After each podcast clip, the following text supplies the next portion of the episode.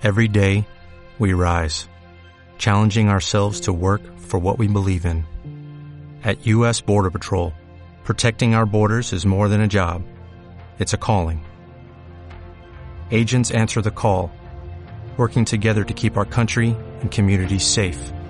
If you're ready for a new mission, join U.S. Border Patrol and go beyond. Learn more at cbp.gov/careers.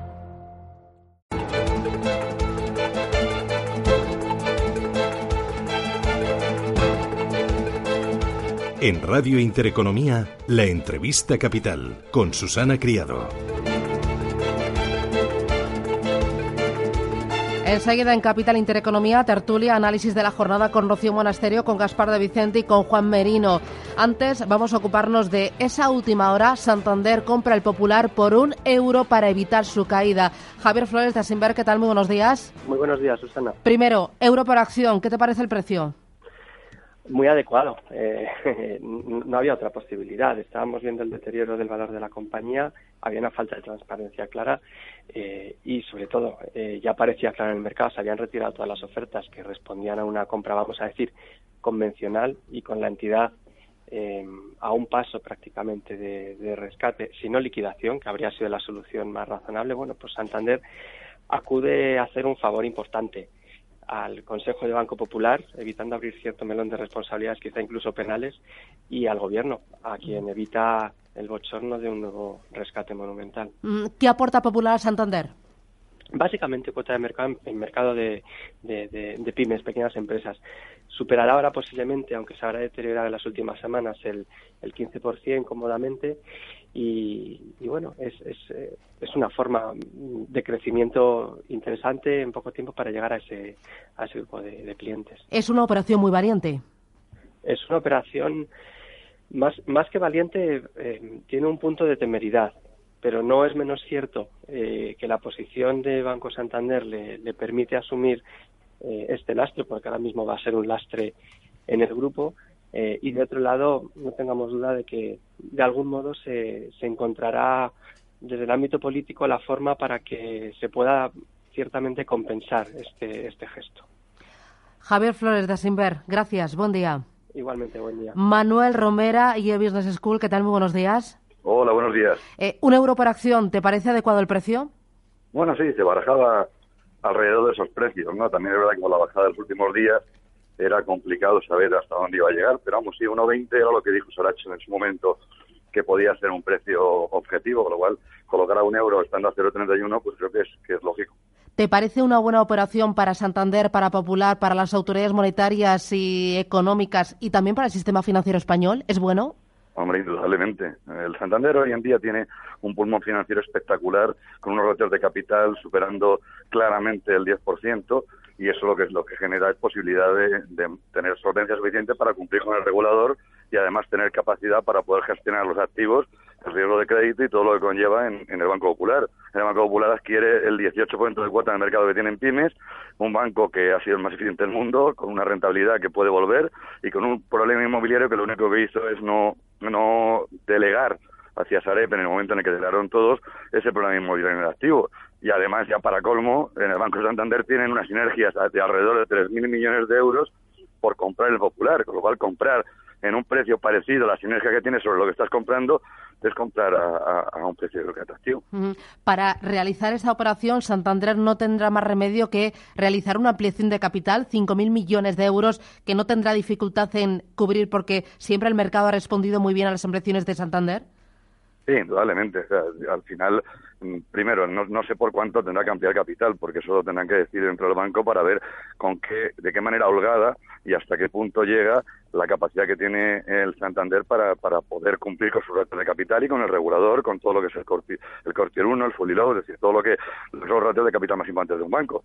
Pero es que además el, planteamiento que, que puede llegar a tener el regulador es simplemente de agradecimiento claro hacia lo que es un banco que en ese momento está resolviendo un problema que hay en el mercado porque si no el banco había que intervenirlo y el MUR, me imagino, el mecanismo único de resolución bancaria en Europa, pues estaría muy preocupado por el tema, con lo cual creo que se ha acertado para, para ambas partes. Mm, y de todas las opciones que había en el mercado, esta es la mejor, Santander, antes que Bankia, antes que, cualquier otra entidad.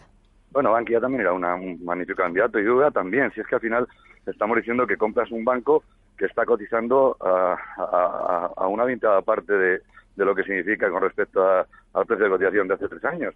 Con lo cual, yo, creo que como, como precio es barato porque también mm, hay que tener en cuenta que la confianza es la base principal de un banco. Entonces, el, problema del Popular es que de alguna manera en, la, en, el mercado se perdió la confianza hacia él, se perdió la confianza hacia sus ejecutivos, el capital que entró, que ha perdido mucho dinero con respecto al precio al que entró, pues haya perdido la confianza, pero evidentemente el mercado está ahí y los clientes están ahí y las pymes están ahí y el y las sucursales están ahí. Entonces, al final, yo creo que, que redirigirlo de manera acertada, que además generar motivación en todo ese personal que está tan preocupado, ¿no?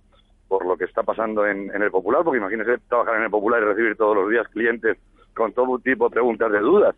Pero al final esa gestión de motivación creo que Santander lo va a hacer muy bien. Eh, las informaciones que están saliendo ahora mismo, la verdad es que lo estamos viviendo en directo, hablan de una ampliación de capital de 7.000 millones de euros. Es un buen pico. Hombre, sí, probablemente. Además, la última que hizo el de Santander era de 7.000 millones de euros. Al final es normal también que eso ocurra. No, no, nadie es capaz de comprar esa cantidad de dinero sin hacer una ampliación de capital, por mucho que sea de Santander y es un banco enorme. Santander tiene, está ahora mismo posicionado en 10 mercados internacionales, con diferentes bancos, con diferente momento, pero indudablemente con resultados y beneficios espectaculares en el mercado, que al final son los que dan resistencia en un momento de debilidad de márgenes de intereses, de rentabilidades, de ROE, que es lo que lleva a que algunos tropiecen de manera muy clara. Vamos, aunque sea un pico, lo que es indudable es que yo creo que el efecto de ilusión de la acción del Santander, al final, mm, por lo menos a medio plazo, generará probablemente unas buenas sensaciones, ¿no? Lo mismo que pasó en Bankia, ¿no? Bankia ha pasado de ser el detestado al ser el admirado.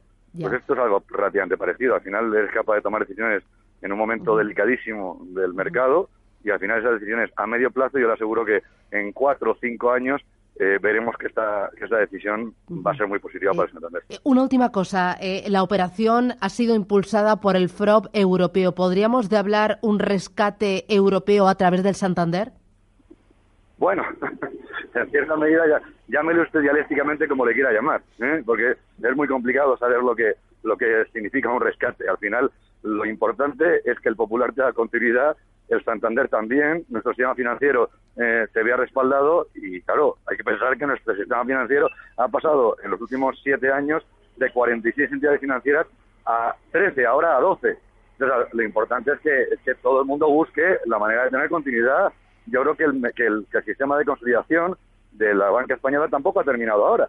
¿eh? Va a continuar. Y lo importante es que los ratios de solvencia, los ratios de liquidez, los balances, la fuerza, el riesgo de crédito, el riesgo operacional, el riesgo de mercado, la gestión eficiente de un banco, la motivación frente al exterior, relaciones, todos estemos en sintonía, porque al final los bancos somos todos, ¿eh? los bancos no son entes eh, maquiavélicos que hay que derribar, sino que somos todos y hay que buscar la manera de mimarlos. ¿no? Fantástico. Romera, muchísimas gracias. Un abrazo. Encantado. Adiós, gracias. 8 y 20. As a new Western Union customer, you can enjoy a $0 transfer fee on your first international online money transfer. Send money to your family and friends back home the fast, easy, and reliable way. Visit westernunion.com or download our app today to get started, and your first transfer fee is on us. FX gains apply, not available for credit cards and transfers to Cuba. Services offered by Western Union Financial Services, Inc., and MLS 906983 or Western Union International Services, LLC, and MLS 906985.